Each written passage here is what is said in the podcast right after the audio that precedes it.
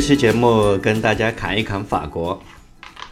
法国呢，从它的地图上来看，哈，它的法国是这个版图呈六边形的，其中三边是海岸线，其他三边在于大陆上。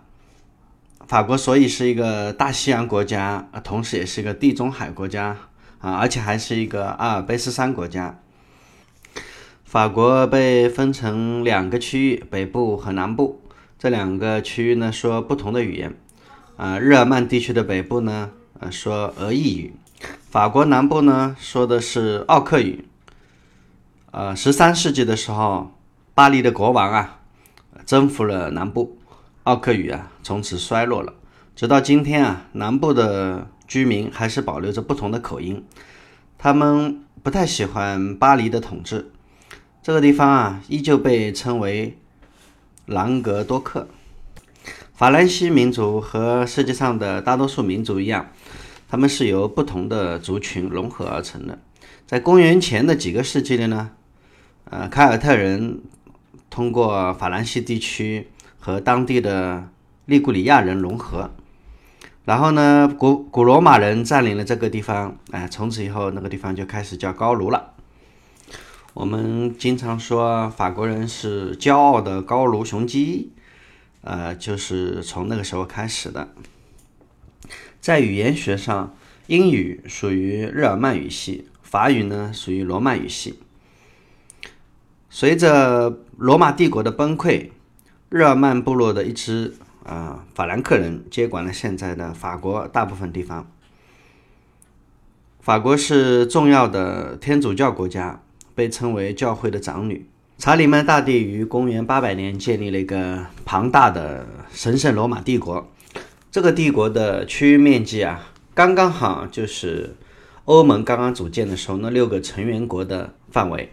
不过，神圣罗马帝国，很快就分裂了。但是呢，查理曼播下了欧洲统一的思想的这个种子。查理曼之后呢，是一个混乱的时期。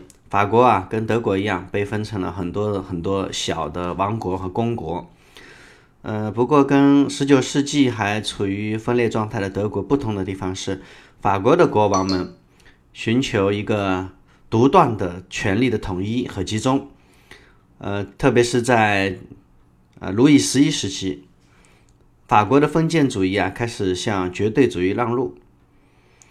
在法法王路易十一统治期间啊，法国的面积啊就是增加了一倍，差差不多就是今天的这个形状。法王路易十一啊不喜欢搞三级会议，而且呢，他还增加了税收，他建立了一套皇家官僚机构。这种模式啊，使得直到今天的法国依然是走高度集权的路线。法国的贵族曾经抗争过集权，但是失败了。呃，一些法国的贵族啊，在一六四八年、一六五零年分别发动了一些缺乏组织的叛乱，这些叛乱被称为投石党起义。英国的贵族和他们的盟友平民。呃，试图将实行绝对君主的国王斩首，但是在法国呢，贵族迅速的倒台了，失去了英国贵族享有的自治权。在法国历史上有几位非常重要的人物啊，一个就是法王路易十四，呃，他的著名的一个名言叫做“政即国家”，这是我们在讲述路易十四的时候的经常会被引用的一句话。路易十四于一六六一年继位的时候，法国的绝对主义已经形成了。路易十四将他推到了顶顶点。路易十四的徽章是一轮太阳，世间万物都围绕着他。所以，这位太阳王加强了他的政府的集权化、官官僚化。路易十四啊，所以又叫太阳王。他使得大规模的军队哈陷入了接接连不断的战争之中。他呢，既是首相。又是皇帝，公卿繁琐的行政事务，他从来也没有开过三级会议。他呢，就是他建造了凡尔赛宫，并且邀请大量的贵族入住，这样呢，让热衷于权力斗争的贵族啊，渐渐沉迷于阴谋、情爱与虚浮的生活。当英国的贵族在他的属地上统治就像国王一样，在统治自己的属地的时候，法国的贵族啊，沦为了宫廷中的朝臣。法王路易十四的战争与辉煌这个政策，就像一台财政的抽水机，为了驾驭财政经济，服务于国家。路易十四的大大臣科尔贝，他推行了我们现在非常著名的叫重商主义政策。重商主义政策是一套让国家的财富啊等同于他所拥有的黄金以及积累黄金的方式，为了让政府利用计划、补贴、垄断和关税来监督经济的那么一套理论，呃，这个为多数的欧洲国家和日本建立了一套模式。它与完全啊放任自由的市场经济相比，它更强调政府对经济的监管。法王的路易十四给欧洲留下了深刻的印象，其他的国王也都争相模仿他。从路易十四开始啊，法式的烹饪啊、建筑啊、服饰啊和法语啊，啊风行整个欧洲大陆。在没有制衡的阻碍下，中央集权的法国君主创造了伟大的成就。呃，但是英国通过扩大政治参与，发明了一套更为稳定的制度。接下去我们会讲到法国大革命啊，这是法国啊最非常著名的一个法国的一个历史的事件。在十八世纪的法国面临重重的困难，法国的国库啊经常会濒临破产，主要是法国啊向反抗英国的美利坚殖民者提供援助。法国这么做啊，与其说是爱好和平，不如说是在报复英国。法国的官僚机构也败腐败丛生，啊，工作效率低下。法国的政权很晚才认识到，重商主义其实并不是一个好的经济学理论，所以法国是没有采取自由市场的方式。到变革的时候啊，法国的工业和农业已经适应了原来的国家保护政策，呃，而且希望继续沿袭这个政策。另外，同样重要的是关于自由啊，被统治者的认可啊和公益啊这种新的思想啊开始传播。亚历克西·德·托克维尔说过啊，许多革命啊极少发生在情况糟糕的时候，而往往是发生在局势有所好转的时候。十八世纪的大部分时间里啊，法国享受着经济持续增长的好处。呃，然而这也带来了越来越高的期望。本来啊。法王路易十六已经下决心要改革政治体系，呃，但是对一个不公正而且不受欢迎的体系的改革，其实是非常困难的，常常会导致革命。一七八九年春天啊，路易十六召开了三级会议，法国社会分成三个等级：教士、贵族和平民。呃，在第三等级平民哈，其实平平民和当时的资产阶级，它其实是一个等级的。这第三等级啊，要求三院必须统一开会，以便于能够跟呃保守的第一、第二等级啊，能够跟他们相抗衡。但是呢，路易十六表示了反对，所以这个第三等级啊，就自己搞了一个自我选举，选出了国民议会，也就是我们今天。法国的议会的名称。紧接着没多久啊，这个对面包价格上涨啊，嗯，巴黎人民表示了愤怒。啊，一七八九年七月十四日攻打了巴士底狱，啊，也就是这一天，七月十四号，呃，成为了法国的国庆日。当听到巴士底狱被攻陷的消息的时候啊，法王路易十六说：“哎，这是一场叛乱呐。”嗯，可是，一位公爵纠正道：“不。”陛下，这是一场革命。革命这个词，revolution 一词啊，最早的现代意义上的用法就是在这里。路易十六啊，这个人啊，值得一说。呃，他其实是一个非常呃著名的锁匠。呃，路易十六还是个王储的时候呢，他已经显露出对锁具研究方面的天赋。啊，他在凡尔赛宫专门建造了一一间全法国最高最高等级的五金作坊。啊，这这个面积近一百平方的房间里面啊，挂满了各种各样的工具。为了制造最复杂、最精美的锁，他还特意聘请了民间著名的铜匠当上了国王之后啊，路易十六啊更加无心朝政，还经常来到他自己的五金作坊里。嗯，据说路易十六的制锁水平确实很高啊，他的锁啊极富创意，形状各异，而且每一把基本上都可以把它当做艺术品。他把锁制成了可爱的鲤鱼、松鼠、鸭子，扭动松鼠的钥匙，松鼠还会频频的点头，摇尾起链。而且呢，他的开锁技巧也很高超，所以在呃，他锁芯啊弹回的零点几秒内拧开这个锁。他曾经制造了很多得意的锁。不仅如此啊，有一天，呃，路易十六在发现啊，他那个断头台啊。那时候的法国的断头台啊是不太合适，他认为效率太低了。嗯，他喜欢路易十六喜欢机械嘛，他把那个断头台啊做了一个改进，啊，把它做成了一个三角形的。呃，不过他自己万万没有想到哈，这样，呃，他自己的一个断头台的一个发明啊，居然最后用到了他自己头上。路易十六被砍头，还有跟他自己的老婆很有关系啊，他的老婆叫。玛丽皇后，玛丽皇后原来是个奥地利的公主。玛丽皇后是一个轻浮而且奢侈的人。到了法国宫廷之后呢，她热衷于舞会啊、时装啊、玩乐啊、庆宴呐、修饰花园，奢侈无度，有次之夫人之称。呃，有一次他问人为什么要有骚乱呢？当得知是因为人们没有面包吃的时候，他噗嗤一笑说。没有面包，那就给他吃蛋糕嘛。民众痛恨他，所以在路易十六被砍头后的几个月，他也跟着上了断头台。法国在庆祝革命两百周年的庆典上，法国总统密特朗说：“路易十六啊，其实是个好人，把他处死是个悲剧，但也是不可避免的。说他是暴君啊，可能不太合适，因为他。”性格比较软弱，呃，不敢采取什么强力的措施。他只是不会统治国家而已。他其实啊是蛮好的一个锁匠，也有可能是一个好的艺术家。他不像好大喜功的路易十四，也不像荒唐无能的路易十五。他甚至连个情妇都没有。要知道，在法国国王啊有很多情妇，法国人而且还引以为傲。他爱他的国民。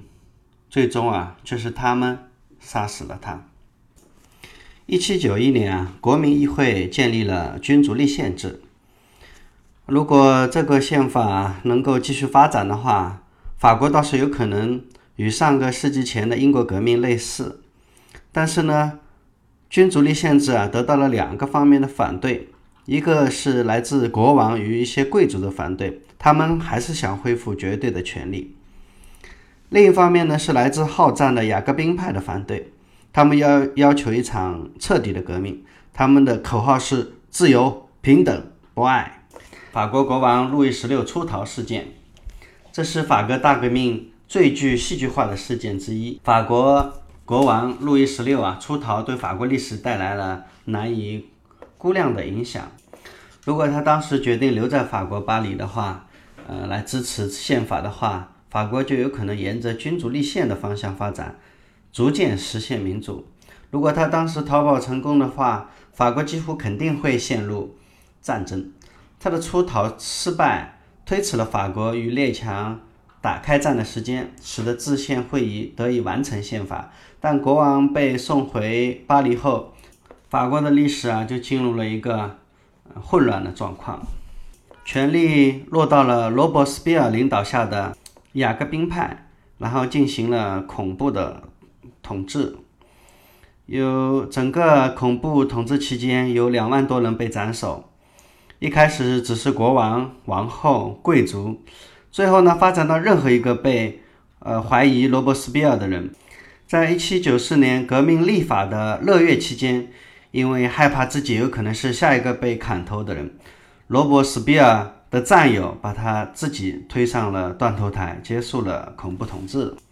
罗伯斯庇尔和他的雅各宾派走了，然后一切都结束了。但是呢，一切又重新开始了。从大革命恐怖政治的血污中摇摇晃晃站立起来的法兰西，在不远的将来将一脚踏进五百万人的坟墓。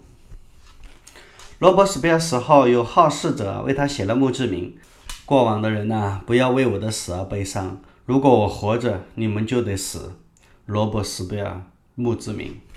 接下来出场的这个明星是法国历史上最著名的法兰西的骄傲，著名的将军。十九世纪法国最伟大的军事家、政治家，法兰西第一帝国的缔造者，法兰西第一帝国皇帝拿破仑。拿破仑率领他的法国军队，五破英、普、奥、俄等等国成立的反法联盟，打赢了五十余场大型战役。沉重地打击了欧洲各国的封建贵族，捍卫了法国大革命的成果。他在法国执政期间，好几次发动拿破仑战争，成了意大利国王、莱茵邦联的保护者、瑞士邦联的仲裁者、法兰西帝国的殖民领主。在最辉煌的时候，欧洲除了英国之外，其他各国均向拿破仑臣服或者结盟，连俄罗斯都成了他的小兄弟。拿破仑还颁布了《拿破仑法典》，完善了世界的法律体系，奠定了西方资本主义国家的社会秩序。拿破仑留下了一笔具有争议的遗产。他虽然声称一直在巩固大革命，但实际上却建立了一个专制的警察国家。当拿破仑被送到南大西洋遥远的岛屿之时，路易十六的兄弟复辟了，登上了法国的王位，史称路易十八。这就是波旁王朝的复辟。在法国严重大分裂的时候，大多数贵族讨厌大革命，而多数的民众啊，至少在某一方面还是支持大革命的。天主教会是反动保守的。因为大革命没收了教会的土地，并取消了他的税收特权。法国因为疲于应付动乱而接受了波旁王朝。到一八三零年，事实证明啊，波旁王朝跟以前一样愚蠢不堪，于是叛乱又爆发了。奥尔良公爵路易菲利普取代了最后一位波旁王朝的国王。不过，在一八四八年。一个小小的叛乱就又又让他垮台了。法国成立了第二共和国，就算他也没有维持多久。一八四八年，法国人选举拿破仑的侄子路易波拿巴成为总统，他用公民投票的方式将第二共和国改为了第二帝国，自称拿破仑三世。这带来了二十年的和平和发展。一八七零年的时候，他卷入了普鲁士的战争。但是法国败了，德意志人包围了巴黎，每天进行炮击。这一这一阶段出现了短命的巴黎公社，这就是卡尔马克思把它看作的一个无产阶级起义。在左翼人士眼中，巴黎公社运动成为工人力量的一个奇迹。第三共和国是法国第一个稳定的民主政体，它是在几乎无政府的状态中产生的。在这期间，法国步履蹒跚地挺过了第一次世界大战。第一次世界大战中，一百五十万法国人丧命于战场。在此期间，法国人修筑了著名的马奇诺防线。可是要知道，固定的防御工事是不能移动的。一八一九四零年的五月、六月，德国人从北面轻易地绕过了这个防线。德国人用法国人来治理被占领的法国，在法国的中部城镇维希建立了著名的维希政府。一战的英雄、年事已高的贝当元帅坐上了政府的第一把交椅。二战期间，法国的党卫军在苏联战斗，法国警察围捕犹太人，并将他们移送到死亡营。法国工人自愿到德国工作，虽然大多数法国人耻于承认。但他们中确实有很多人和德国人合作，而且很喜欢他们。可是另一部分法国人很痛恨德国，痛恨维希政权。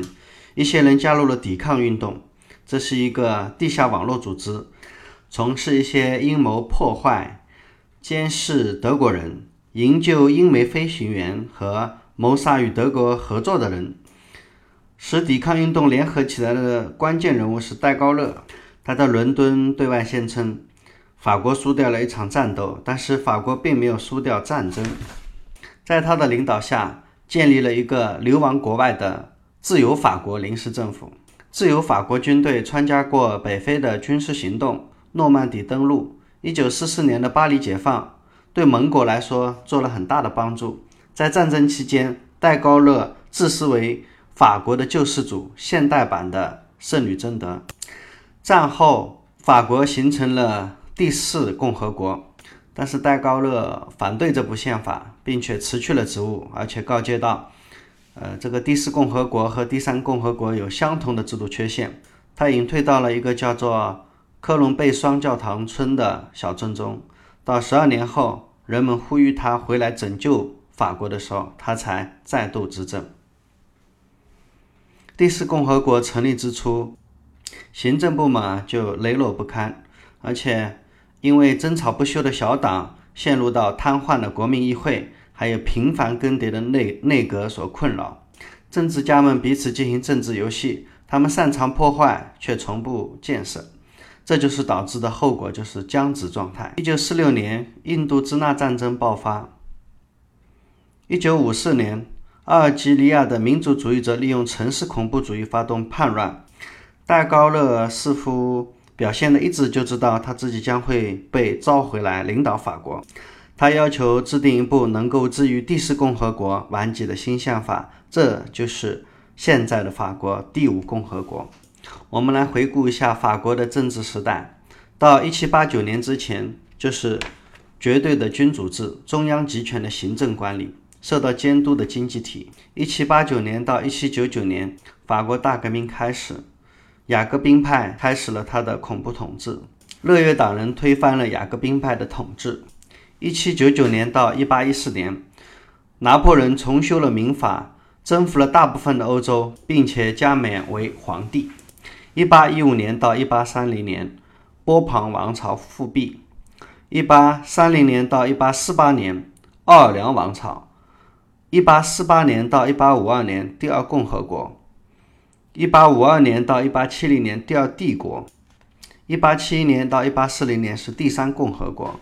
一九四零年到一九四四年是维希政权，一九四四年到一九四六年是临时政府，一九四六年到一九五八年是第四共和国，一九五八年开始到现在是法国的第五共和国。好，今天我们把法国的历史，呃，法国的政治时代做了一个总结，啊，希望给大家做一个回顾吧。